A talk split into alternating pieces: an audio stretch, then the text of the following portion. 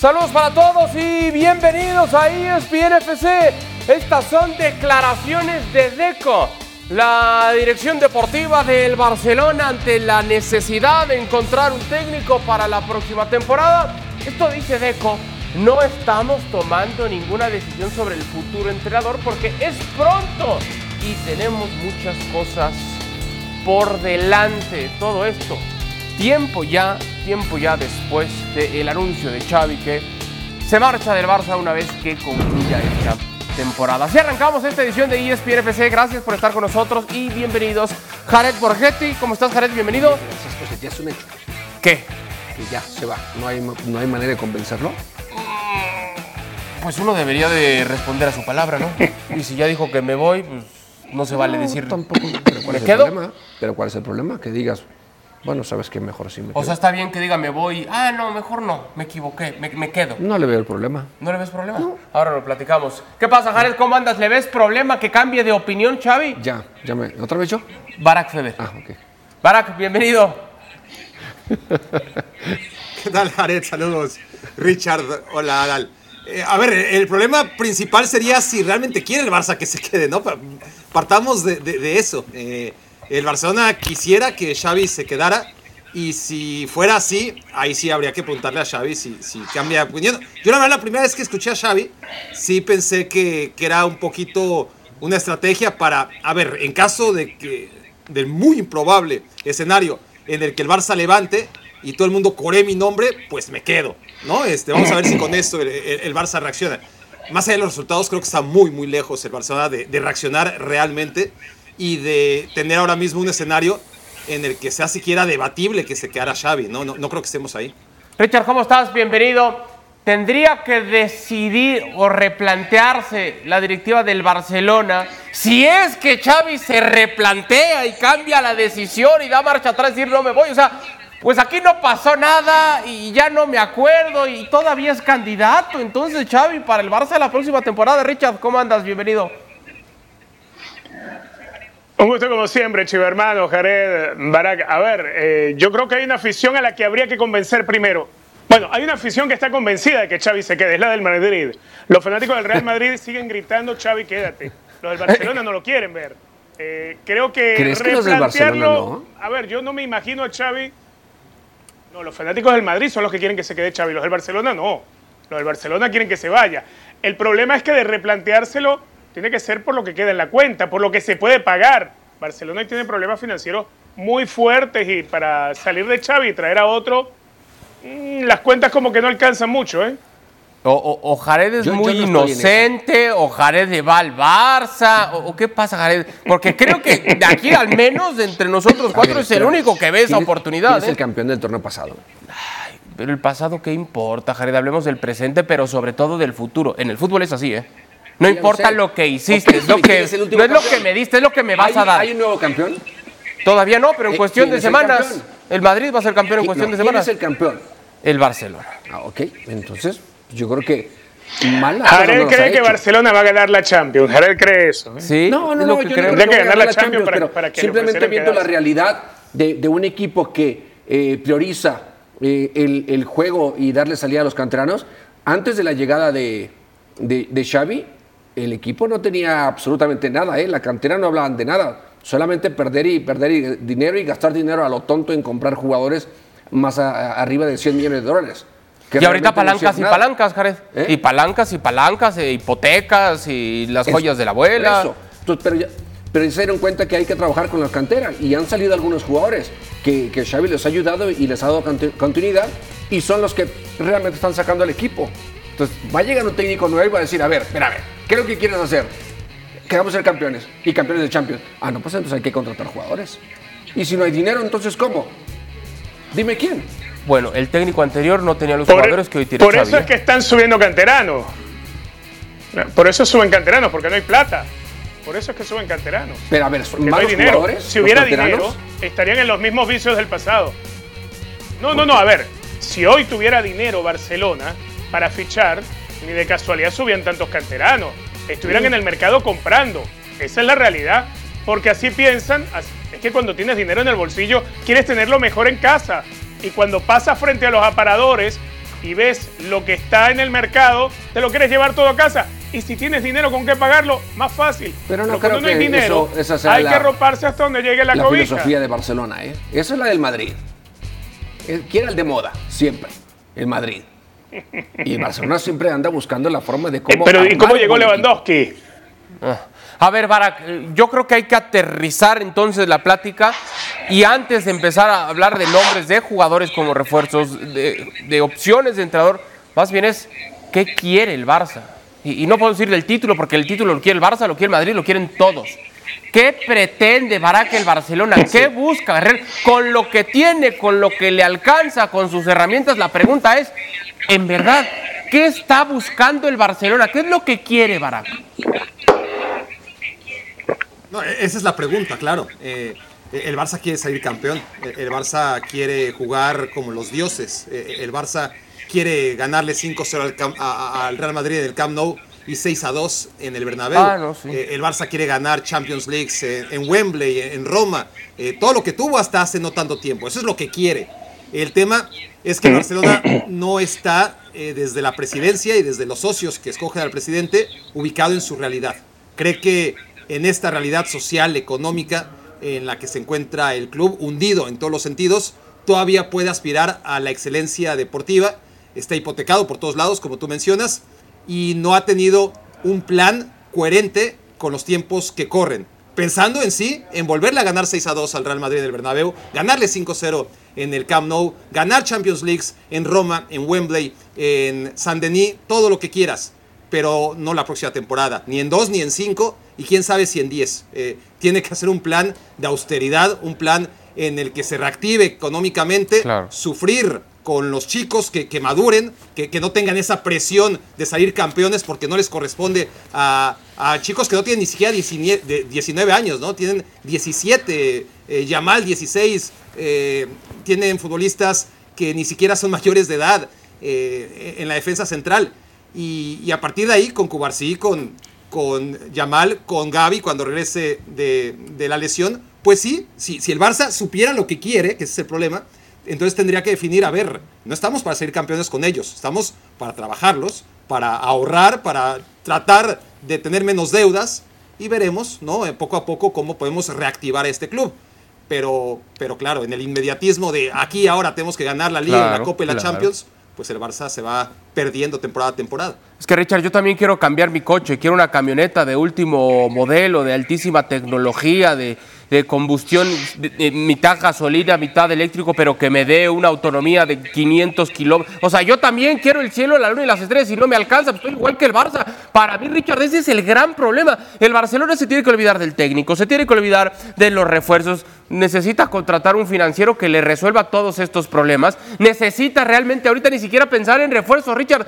No puede ni registrar futbolistas que actualmente están en la plantilla para la próxima temporada. Es una bronca seria. Y creen que pueden seguir hipotecando y vendiendo el nombre del estadio de aquí a 400 años. Ese es el problema. Alguien los tiene que aterrizar, Richard. Hay una realidad, a ver, eh, primero tienes que ver cuál es tu capacidad de endeudamiento, porque ya Barcelona intentó hasta donde pudo. Hoy mismo, en este momento, Barcelona supera la masa salarial que le tienen estipulada, la supera en más de 200 millones. Ya le había sucedido la temporada pasada. Para poder inscribir a Víctor Roque, para poder inscribir a Víctor Roque, que lo inscribieron solamente por seis meses, no por toda la temporada ni por una temporada más, no, seis meses.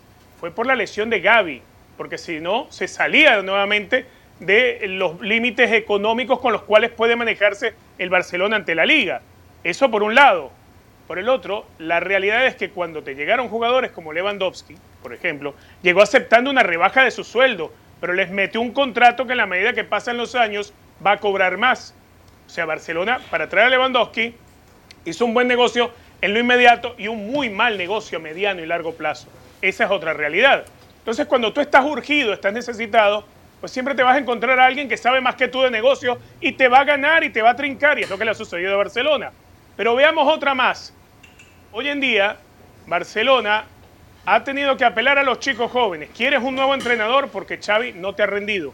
No hay dinero suficiente. Bueno, las opciones son conseguir a alguien bueno, como te gusta para el Barcelona, con ADN Barça o con facilidad para adaptarse, pero que se ajusta el cinturón a lo que hay. Es decir, alguien que quiera dirigir al Barcelona más allá de lo que vaya a ganar o no. Eso por un lado.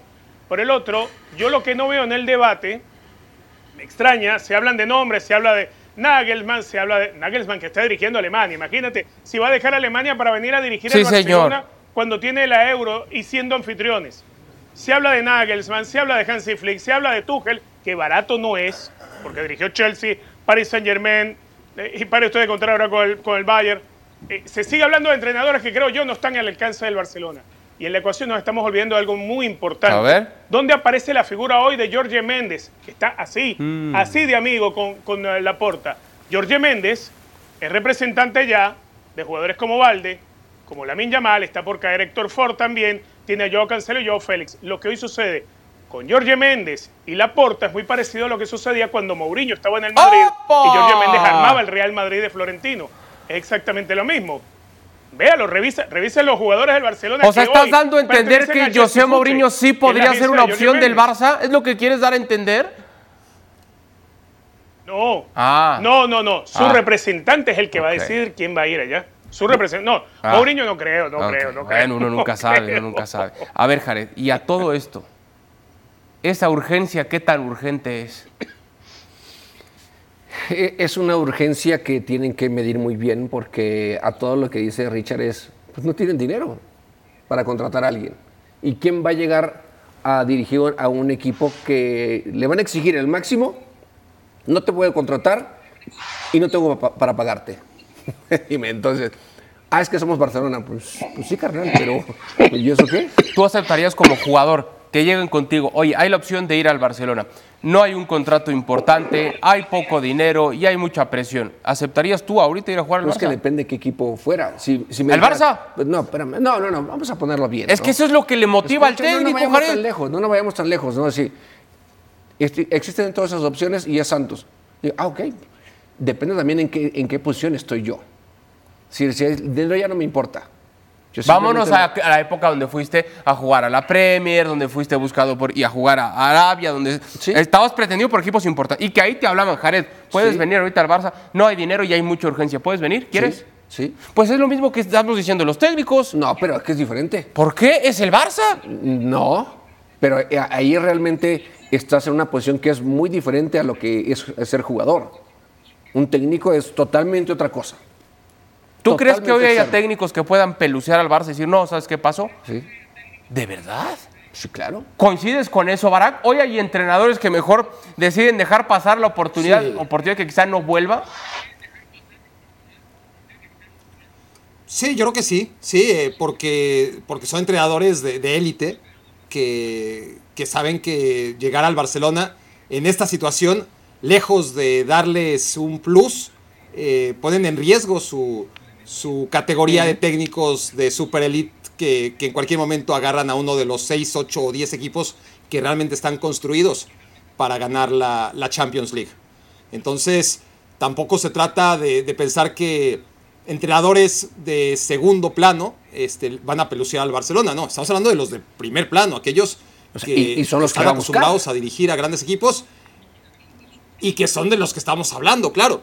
Porque, porque si Claro. me dices, no, es que el Barcelona va por Diego Coca, pues Diego Coca, por supuesto que se va de cabeza a dirigir al Barcelona, ¿no? Este, pero no es el caso. eh, ni, ni- ni Rafa Márquez tampoco es el caso. Este, si, si hablamos de, de Robert Dante Siboldi, pues claro, eh, deja todo lo que tiene y se va al Barcelona. Pero no estamos hablando de ese perfil de entrenadores. Bueno, y entonces, ¿qué Y, hacemos? y más allá de, y más allá de la parte de decir, si tú contratas a un técnico de esos, también no solamente ellos pierden su reputación, pierden también en la parte económica. Porque para la siguiente, eh, que puedan salir del equipo y quieran ser recontratados por otro, va a decir, oye, pero es que quiero ganar tanto. No, carnal, pues es que en Barcelona ganabas esto, ¿eh? Entonces ellos estarían bajando también en, en esa parte de, de las ganancias. ¿no? Ojo a estos Claro. números, eh, Jared, para que veas los números del técnico campeón Claro. del Barça. ¿eh? Dentro de los españoles de Barça, es el que más derrotas tiene. Al que tú defendías hace rato como el vigente campeón. Mm. ¿Qué hacemos con estos números? Pues es, es que ver también eh, el equipo el que tienes, el que has tenido. Y en apenas dos temporadas, ¿eh? Imagínate el tiempo que estuvo Guardiola, el tiempo que estuvo Luis Enrique. Entiendo que eran otros planteles, claro, eso hay que Tenían decirlo. un jugador Sí, sí, sí, sí, sí, sí, sí. que te cambiaba todo. Es cierto, es cierto. Tenían es verdad. bueno, hasta el entrenador este que falleció, ¿cómo se llama? Eh, Vilanova. Tito Vilanova. Tito Vilanova. Tito Vilanova.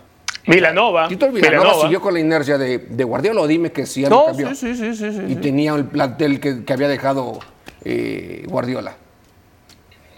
O sea, Yo lo único, y, y- y- y quizá a manera de rematar, es todas las exigencias que hoy tiene el Barcelona, que no se puede quitar la exigencia de pelearle al Madrid, de buscar títulos, de competir en Europa, etcétera. Pero cuando quitamos el qué y nos vamos al cómo, toda esa exigencia se la puso solito Xavi. Cuando él sale, Richard, y dice el ADN Barça, el estilo y las formas, y casi casi no importa, eh, acá necesitamos jugar bien y si perdemos, pero jugamos bien, salimos ganando. Todo ese discurso, todo ese choro le está pesando y mucho, Richard. Él mismo se puso el listón muy alto y está siendo presa de sus propias palabras, Richard. Sí, no, totalmente. A ver, eh, Xavi, cada vez que a una rueda de prensa, tienes que ir con un casco de soldado, eh, como si fuera la guerra, a ver con qué te va a salir y qué te va, qué te va a soltar, que, te va a asombrar. Bueno, eh, hemos pasado por todo, incluso decir que ahora sí, el mensaje que mandé cuando renuncié, cuando dije que mi renuncia sería el verano, ahora el equipo está, está respondiendo, no, el equipo está respondiendo por un tema de amor propio, no, no porque dijiste que ibas a ser el primero en abandonar el barco en el verano, o sea, ese, ese ir para adelante y para atrás en las Sí. conferencias de prensa, creo yo perjudica mucho y pone un listón diferente con Xavi. Pero también hay otras cosas de Xavi. Recordemos que cuando Dembélé no había firmado su renovación y no quería aceptar la renovación, Xavi no tuvo problema en desconvocarlo. No nos olvidemos de eso. Sí, señor. O sea, tampoco es que es un técnico muy hacia el vestuario. Es más un técnico presidencialista. Es Sí, decir, señor. De respaldar al jefe, al que firma los cheques, a la porta en este caso. Entonces, yo veo en Xavi la figura de un exjugador, alguien que tiene buenos conocimientos porque jugó uno de los equipos de época, que además eh, se está formando como técnico, pero creo no se define bien en qué lado se tiene que poner. Y hoy en la ecuación de Xavi está sostenido por la porta, sí, pero porque Barcelona no tiene otra opción. ¿O es que creen ustedes que si la porta no tuviera un equipo con la situación económica que hoy tiene, se iba a seguir aguantando a Xavi? Ahora ¿De que, casualidad? sí, ahora que te Sí, escuchaba. Sí, de casualidad. Si tuviera cómo, cómo echarlo y traer uno nuevo, sí, sí, sí, sí. ya lo hubiese hecho. Sí, estoy de acuerdo. Me, me acordé. yo no creo. Yo sí lo creo. Y me acordé cuando un entrenador me decía, te pongo porque, porque no hay otro. Y quizás sea la, la- la opción de Xavi. Para cerrar el tema del Barcelona. Así te sí, muy grosero, ¿verdad? Muy grosero. Barak, para cerrar el bloque. eh, esta urgencia tiene que resolverse cuándo? En los próximos dos meses, llegar hasta el verano. ¿Cuándo tendría ya el Barcelona que decir, perfecto, aquí está el plan, aquí está la oferta, aquí está el candidato y vamos para adelante? Sí, es que tenemos que volver a la, a la pregunta uno de hace ocho minutos y medio. ¿Qué quiere el Barça? ¿no? Eh, ¿Realmente el Barça eh, va a trabajar conforme a su realidad o va a seguir viviendo en castillos en el aire? Eh, si es lo segundo, porque esa ha sido la dinámica y la inercia, pues lo necesita ya.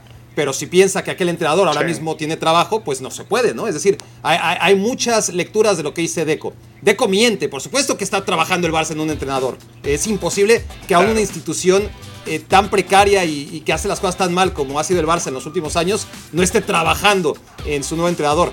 Pero si uno de los nombres, por ejemplo, eh, ahora mismo está bajo contrato y, y compitiendo, pues ni modo que, que- que el Barça ahora mismo se ponga a negociar abiertamente con él.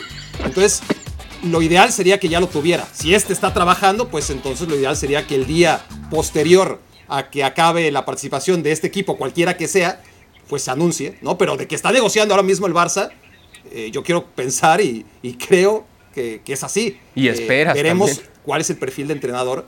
Sobre todo, no, no, claro, veremos cuál es el perfil de, de entrenador y sobre todo, como tú dices, lo menos más importante, de proyecto, qué es lo que quiere el Barça y si esto va a tener algo que ver con su realidad o, si va a ser otra vez una patada adelante y, y que se encarguen en el resto ¿no? de, de- de la historia del Barça de tratar de limpiar todo el cochinero que están haciendo en los últimos años.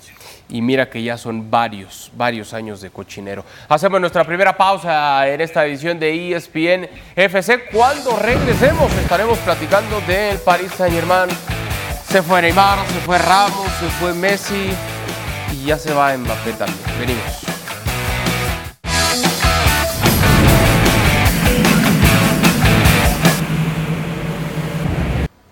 Estamos de regreso en ESPN FC, actividad dentro de la Copa con el Feyenoord y el Groningen. 2 por 1 la victoria para el conjunto del Feyenoord. Jared no jugó Santiago Jiménez, no estuvo disponible por acumulación de tarjetas. La buena noticia es su equipo no lo extrañó demasiado, lo ganaron 2 por 1. Sí, bueno, aparte que, que no anda de romance con el gol, pero también no hay que olvidarnos que el fin de semana tienen un buen partido. Sí, señor. El Liga, con el PSV, donde se enfrentarán al mexicano, ¿no? Irving Lozano, ¿no? que van bien, que le llevan 10 puntos de ventaja. Y es importante para el Feyenoord poder sacar un resultado positivo ahí. Al 83 esta pelota así dentro del área, Lenger iba a llegar para chocarla, mandarla al fondo de las redes y con esto conseguir entonces el boleto a la final donde se estarán enfrentando al conjunto de el NEC. Será el próximo 21 de abril este compromiso de la final de la Copa de Países Bajos. Vaya noticia, Brack. Paul Pogba ha sido suspendido cuatro años por un tema de doping positivo en una prueba de testosterona. Tiene la opción de acudir al TAS, pero la sanción ha sido impuesta. Son cuatro años, Barak. La verdad es que es muy raro en el fútbol que, que se castigue por dopaje. No estoy diciendo que sea raro que haya dopaje en el fútbol, pero, pero está claro que, que se conoce poco y que cuando trasciende suele ser en Italia. Y, y Pogba ya venía muy mal desde hace rato. Sí. Es una manera terrible de acabar su carrera, obviamente. Eh, tiene 30 años, eh, si regresa, que, que va a ser muy complicado, quién sabe en qué nivel va a estar, sobre todo cuando ha estado a un nivel tan bajo en los últimos 5 años. Eh, ya en el Manchester United eh, tenía lesiones y, y- y bajas en las que no se explicaba uno por qué no estaba. Eh, siempre había un halo de, de misterio sobre la- las lesiones de Pogba. Y ahora, eh, pues podemos elucubrar un poco, ¿no? De que, que quizás no empezó en la Juventus con, con este tema. Eh, es una tristeza, ¿no? Eh, porque es otro caso de un futbolista con un potencial enorme, Sí, señor. pero que lo echó a perder. Mucho antes del doping, ¿eh? Eh, mucho antes del doping. Sí, es un, es un desperdicio, literalmente, un futbolista con tanto talento, con tantas virtudes y que al final, pues sí, prácticamente termine su carrera, muy seguramente de esta manera. Hacemos pausa y regresamos para hablar de la actualidad en el tema de Mbappé. Todos los días hay algo y es lo mismo que no hay. Pues no me acuerdo, la verdad. No vi mucho al Mónaco de Kylian y Falcao y sé que era un equipazo increíble y que hizo muchísimas cosas muy bien y que y que no sé si ganó títulos, pero que en Champions llegó a la final o hizo cosas muy importantes. Pero yo, si tengo que hablar de Kylian o de Kiki, hablaría de eh, que ha sido una maravilla y es una maravilla entrenar a un jugador de ese nivel, pero el Kiki persona es mucho más grande que el Kiki jugador y eso es mucho más importante que cualquier nivel que pueda tener un futbolista. Eh, esa es la realidad. A mí lo que me importa es eh, tener la tranquilidad de que lo que busco en cada momento es lo mejor para el equipo, aunque muchas veces pueda parecer injustificable o incomprensible. Me da igual. Yo ya estoy buscando en la situación en la que tenemos actual lo mejor para el equipo, a corto, o sea, en el presente, pero en el futuro inmediato, porque está todo relativamente unido. Bueno, palabras del técnico del Paris Saint Germain, Luis Enrique, muy a su estilo, el técnico Luis Enrique declarando. Son fichajes que han pasado por el Paris Saint Germain con los que no ha pasado gran cosa. Lo de Messi, lo de Neymar, lo de Zlatan, lo de Cavani, lo de Di María, lo de David Luis, algunos más que otros, por supuesto. Falta agregar a, a Sergio Ramos, al propio David Beckham, También. ¿no? No, no, no. Alves. pasado. Sí, sí, sí, correcto. Ronaldinho también pasó por aquí. Ronaldinho. ¿Y, y, y qué pasa, Barak? Hace rato hablábamos de la crisis Ahora del me dices Barack. Le estoy diciendo a Barak, Ah, está, atrás de ti. Me traes finto, oye. Es que hay efecto acá, está atrás de ti en la pantalla. ¿A quién quieres que le pregunte entonces? A Barak, Ah, a. Sí, y ahora voy, ¿qué con, ahora voy con Richard, mi chivermano. A ver, Barak, entonces, ¿qué pasa? En el Barça no hay dinero, entonces una bronca trae a los mejores futbolistas. En el Paris Saint-Germain sobra el dinero, traen a los mejores futbolistas y no pasa nada. ¿Cuál es el problema entonces? El problema es la falta de, proyecto y, y de visión y de paciencia y de alguien que sepa y que esté al mando. eh, y que a ese que sepa y que esté al mando le des el tiempo para ir corrigiendo y para poder empezar a, construir un proyecto que no se hace con un jugador o con dos o con cinco o con diez. Y es lo que no ha tenido el Paris Saint Germain, porque hablamos de, los futbolistas, ¿no? ¿Y qué tal los entrenadores? Loren Blanc y Carlo Ancelotti y, y Unai Emery y Thomas Tuchel y Luis Enrique y, de todo, ¿no? Y, todos muy buenos y Pochettino y, no va a ningún lado este Paris Saint Germain por lo mismo, por, la falta de paciencia y porque la liga francesa tampoco ayuda demasiado, ¿no? Eh, en esta competencia en el día a día, porque si, si dijeras el Paris Saint Germain tiene con quién medir fuerzas a nivel local, estaría más preparado seguramente a nivel continental. El problema es que aún teniendo esa ventaja a nivel local, perdió la liga en contra del Mónaco en 2017, perdió la liga en contra del Lille en 2020, 2021. Eh, es, un equipo que, que, aún con esa gran ventaja sobre los demás equipos de, la liga, ni siquiera ha podido arrasar, ¿no? Eh, entonces te habla sobre todo de eso, de, la falta de un proyecto establecido en el que alguien que no sea el jeque o que no sea eh, la chichincle del jeque, sea el que, el que lleve realmente las riendas. Y, y este Paris Saint Germain, mientras sea borrón y cuenta nueva, y, y, tráete a Buffon porque ha ganado, o tráete a Dani Alves porque nos va a enseñar a ganar, o tráete a Keylor Navas porque ganó tres Copas de Europa, o tráete a todos los que ya sabemos, pues es insuficiente. ¿no? Necesitas una mejor liga donde competir, y eso no va a cambiar, es donde compiten. Entonces lo que necesitas, ya que no puedes jugar en la Premier League, pues mejorar año con año con un proyecto sólido y a mediano plazo, ¿no? Lo que no existe. Yo siempre lo he dicho y lo he pensado, Richard, el dinero no es todo en la vida. 1.980 millones de euros desde el 2011 y como dijera la canción, Richard, ¿y todo para qué? Evidentemente no es para ganar la Ligue 1, es para ganar la Champions y han estado verdaderamente lejos de manera recurrente al menos. lejos, una vez estuvieron en la final. Una. ¿Sí? Una. Con esa inversión es para que fuera un candidato habitual siempre todos los torneos. Por eso me atrevo a decir. voy a dejar que conteste eh, Richard y después me preguntas. Richard, adelante. bueno, después hago mi comentario. ¿Qué, ha pasado entonces, Richard? ¿Por qué se han gastado y gastado? Hay algo que. A ver, el, dinero no hace la felicidad, pero ¿cómo te ayuda? Y tienes que tener cabeza para invertir el dinero. Y una cosa es. Eh, yo siempre decía que el Paris Saint Germain era un, era un álbum donde estabas coleccionando cromos. Y sí, llegó Donnarumma, y llegó Sergio Ramos, y llegó Messi. Es más, Paris Saint Germain nos anunciaba, y muchos le siguieron la fiesta, que tenía el mejor tridente de la historia y todavía no habían marcado un solo gol. Y ya vimos lo que terminó siendo el mejor tridente de la historia. Los equipos de fútbol hay que armarlos con idea, con proyecto, como bien decía Barack. Pero empezando por porque sea el entrenador el que diseña el proyecto de equipo que quiere. Los equipos se hacen de atrás hacia adelante. En el Paris Saint Germain no, el Paris Saint Germain se terminó convirtiendo en un zoológico donde estabas, eh, no sé, tenías al elefante blanco, tenías eh, lograste eh, conseguir un tigre dientes de sable que había sobrevivido y lo pusiste. Era eso. El Paris Saint Germain se olvidó de ser un equipo. También ciertamente estar en un campeonato donde no tienes oposición con quien medir fuerza, pero después vas a verte con los verdaderos equipos, los de Europa, bueno, normal es que fracase. Eh, yo creo que este momento, si se termina de ir Mbappé, que yo todavía tengo, insisto, con mis dudas razonables, eh, sería el momento ideal para que Luis Enrique construya un verdadero equipo y, se nota se nota que hay deseos de parte del técnico asturiano en que eso sea así, en que él pueda armar un equipo a su gusto y con su idea y sin que se lo impongan, porque el problema es el técnico que llegaba al Paris Saint Germain y le decían, bueno, aquí tienes a Neymar, aquí tienes a Mbappé, aquí tienes a Dani Alves, hazlos campeón. No, es que el tema no es así. El tema es que yo tengo que armar el equipo según la idea que yo tengo. No me impongan jugadores.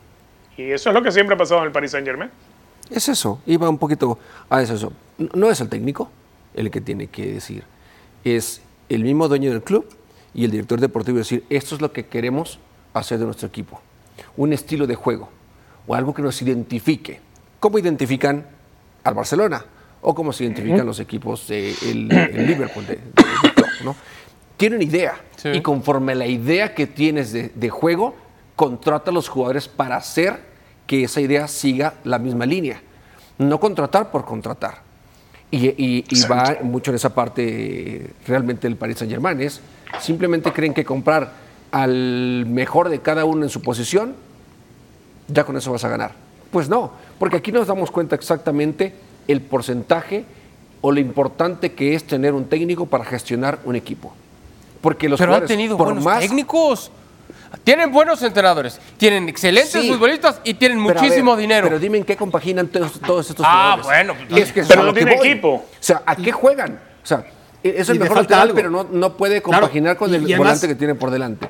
Es el mejor central, pero el que tiene de contención Exacto. no es el mejor que tiene para poder salir jugando o te- tener otra idea. Sí son mejores, pero porque en otros equipos salieron adelante en, otra, en otro estilo de juego. Si tú quieres armar un buen equipo, tienes que saber exactamente qué es lo que quieres hacer de tu equipo y qué piezas se acomodan a, ese- a esa forma de jugar. No simplemente comprar al mejor y al mejor al mejor, aunque este no sepa con el balón, pero corre mucho. Sí, pero no quiero a alguien que corre. Quiero a alguien que se acerque. Quiero a alguien que, que sepa manejar el balón. Quiero a alguien que se asocie. Y, y yo creo que fueron al revés. Aquí a contratar a lo mejor sin tener primeramente la idea de decir esto es lo que queremos de nuestro equipo. Porque tú hablas de decir, la, la- la League One no, no ha ayudado mucho. Pero es que tampoco no es que ayude. Los partidos la ganaban porque individualmente los podían ganar. Sí. Sin un sistema. Sí. Sin una idea. Es cierto. Entonces, si tú tienes un equipo que todos los partidos te juega igual, independientemente de qué jugador tenga, dice, al que le pongas, te va a jugar igual, de cualquier liga. Y con París no. O sea, París era simplemente ponlos a jugar y bueno, ahí, Y- y avienta falta- las credenciales y los, que, los 11 que caigan así son los que van a jugar. Y así era, y van a ganar. Pues sí, porque obviamente son buenos jugadores. Pero ya cuando te encuentras a un, un equipo que está bien trabajado, que sabe bien lo que tiene que hacer y que también tiene buenos jugadores, entonces ahí se le complica. Cierto. Rápido, Barak, que tengo que ir a pausa.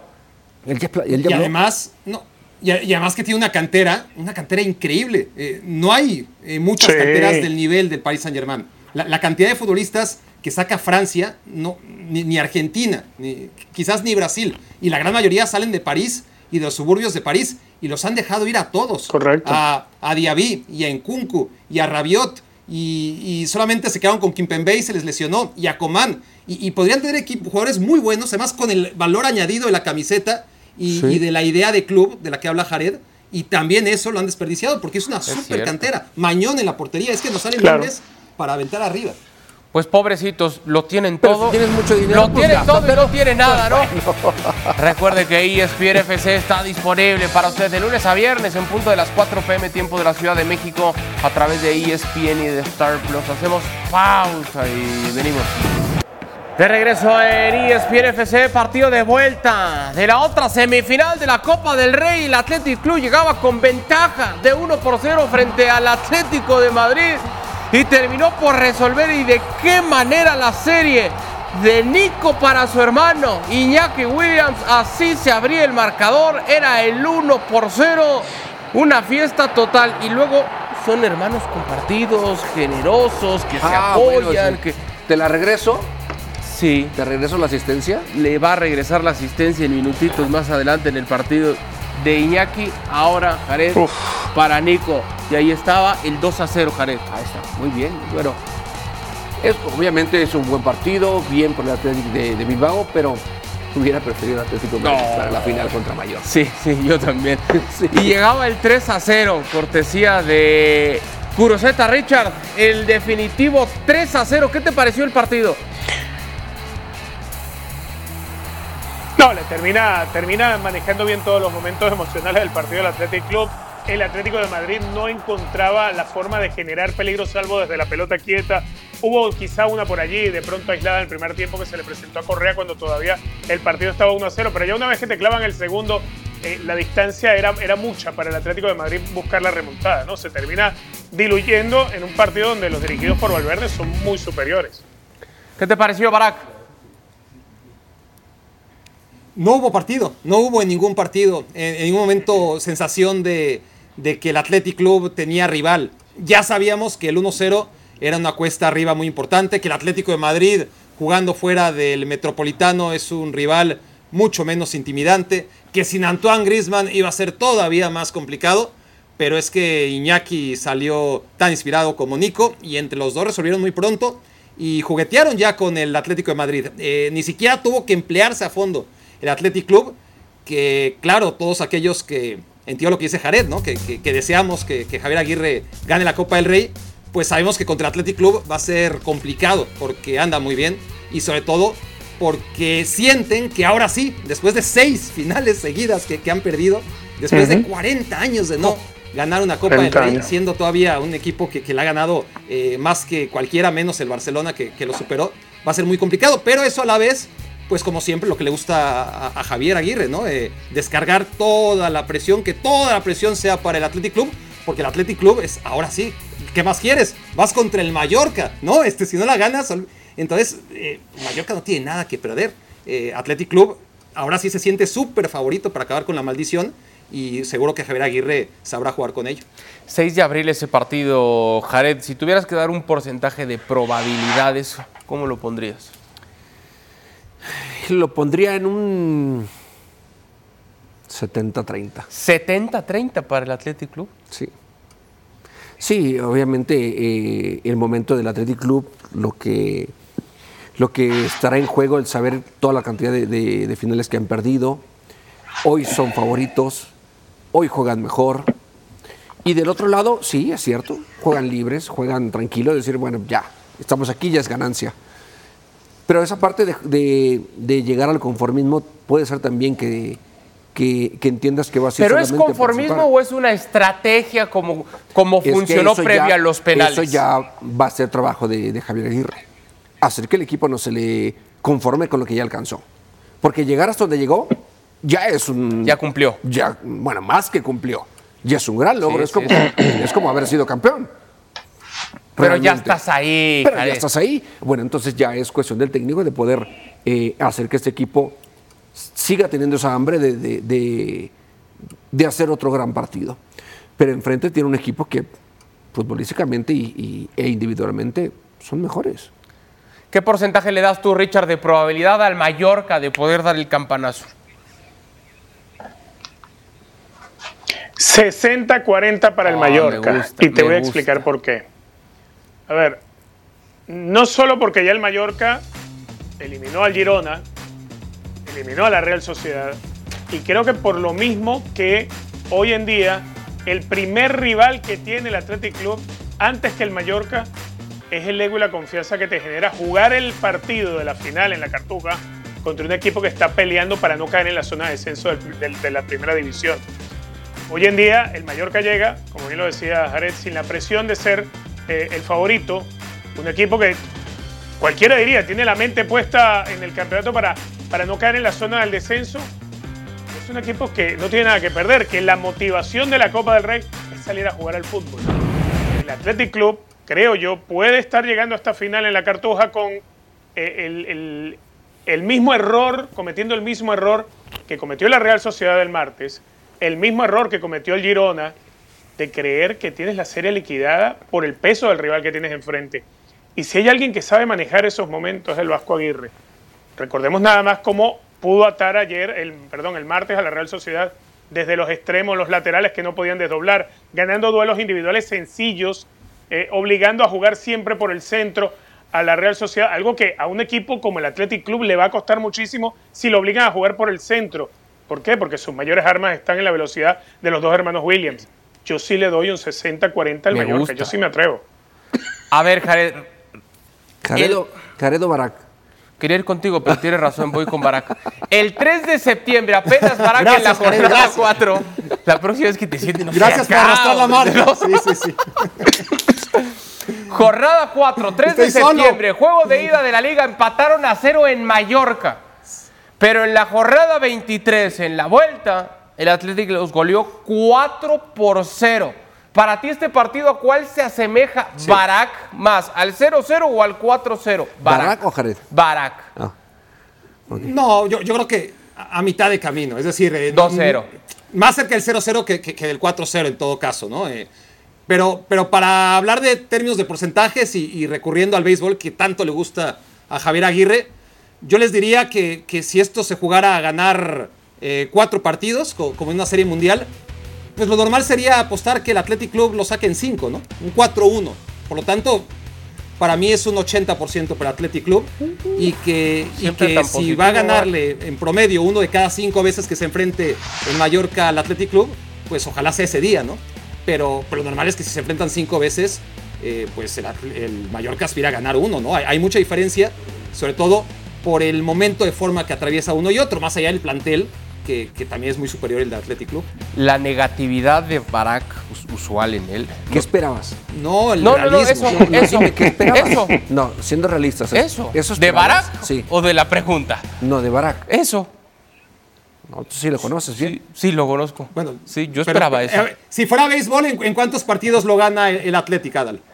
No, pero a ver, yo lo que te quiero decir, Barak, es, está bien, tienes razón. Y ese 80 creo que también te estás mandando, pero, Ah, pero lo que alimenta o lo que hace Bueno. fuerte a Javier Sí. es justo esa negatividad, esa falta de fe, esa poca esperanza, el ser el, llamado underdog. Eso es lo que él lo fortalece, lo hace, lo hace incluso claro. salir avante en circunstancias difíciles. Entonces, ahorita que te está escuchando y que te está viendo, lo único que estás haciendo es alimentarle el deseo de salir y demostrar que sí va a Ahora, poder, Le va a invitar un whisky y, después ya. O ¿Y tú- dos. ¿Y tú crees, y tú crees, y tú crees que si el Mallorca, si el, si el Mallorca sale campeón, yo voy a decir, ay, yo que dije que iba a ser 80%, qué tonto soy, no, me da mucho gusto que sea así. Sí. ¿No? Pero, Mal haría Claro. si no, mal haría pero la realidad es que no son favoritos para nada. Sí.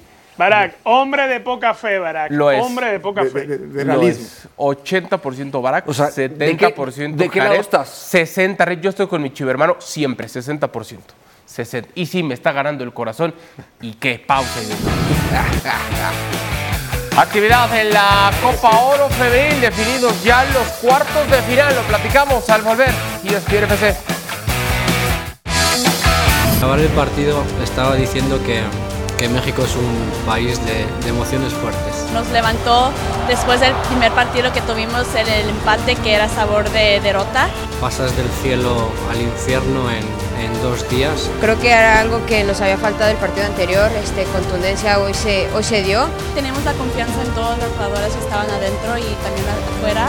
Es que estoy muy feliz para mi gol, mi primer gol. Eh, creo que ha salido un buen partido, pero todavía no tenemos nada que celebrar. Pero con este triunfo creo que nos lleve con un poco más confianza a Estados Unidos. Contentas y aún así centradas en el objetivo que se viene, que es un partido muy importante contra Estados Unidos. Y tenemos que centrarnos en el siguiente rival. Le vamos a competir y sabemos que podemos sacar un resultado positivo.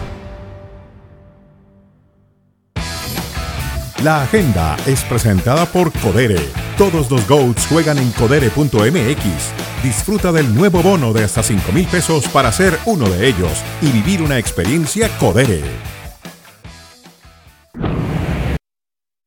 Un saludo a toda la audiencia de ESPN FC con la invitación para que sigan de cerca toda esta cobertura de la Copa Oro W a través de todos los espacios de ESPN porque se vienen los cuartos de final. Han quedado definidos los cruces y allí la selección mexicana se estará midiendo a la selección de Paraguay. Los antecedentes entre estas dos selecciones favorecen a la selección mexicana siendo el más reciente en los Juegos Panamericanos donde el Tri la superó 4 por 1 para avanzar a la final donde a la postre ganarían la medalla de oro imponiéndose a la selección de Chile. Pero este es otro torneo y la selección mexicana sabe que están viviendo la euforia de lo que fue el resultado histórico contra Estados Unidos, pero hay que mantener el enfoque, el trabajo para ir paso a paso y partido a partido, decía el técnico Pedro López, porque se consiguió algo importante, pero no se ha conseguido el objetivo mayor que es pelear por el trofeo de esta competición. Regresaron a la actividad del día de hoy después de que el miércoles recibieran el día libre para que las seleccionadas también pudieran descansar un poco, despejar la mente y de allí retomar entonces el trabajo en este jueves con una práctica matutina ya de lleno pensando en el rival y lo que va a presentar la, albi, la albirroja, el reto que va a ser entonces en este compromiso de los cuartos de final el día domingo. Regreso con ustedes. Gracias, Katia, por el reporte. Definidos entonces los cruces. Canadá frente a Costa Rica, Estados Unidos frente a Colombia, Brasil ante Argentina y México ante Paraguay. Creo que, y es importante, la fortuna. Creo que le tiene fortuna México también en estos cruces. Los ¿no? acaban de enfrentar, las acaban de enfrentar en los Panamericanos y México eh, ganó tranquilamente a, a Paraguay. Así es que en el papel creo que tendría que avanzar a la semifinal. Sí. Y seguramente se enfrentará a Brasil. Ahí, es donde cosa. va a estar el, Ah, el- y ya es otra cosa. ahí es otra cosa, Richard, pero, pero en, el, pa- en el papel México parte como, como favorita, ¿no? Sí, totalmente. A ver, de las selecciones femeninas de Conmebol le tocó la más accesible y más porque México la conoce bien. De todos modos, no nos olvidemos, estas paraguayas atacan muy bien y hay alguien de quien cuidarse que es precisamente de Martínez, la chica que le metió los tres goles a, a El Salvador. De ella se tienen que cuidar. Eh, y después ver qué sucede con Brasil o con Argentina. Al menos lograron evadir a Colombia. Sí, que es Ese el- Arge- eh, Colombia, Arge- eh, Estados Unidos va a estar bueno. Sí, correcto. Los partidos que van a ser este fin de semana, sábado y domingo. Bueno, llegamos al final de esta edición de ESPN FC a nombre de Jared Borghetti, que hoy se ha sentado aquí, a nombre de Barack Weber, que está en esa pantalla, de Richard, que está en esa pantalla. Soy Alberto Franco. Gracias y hasta el día de mañana. Chao, chao.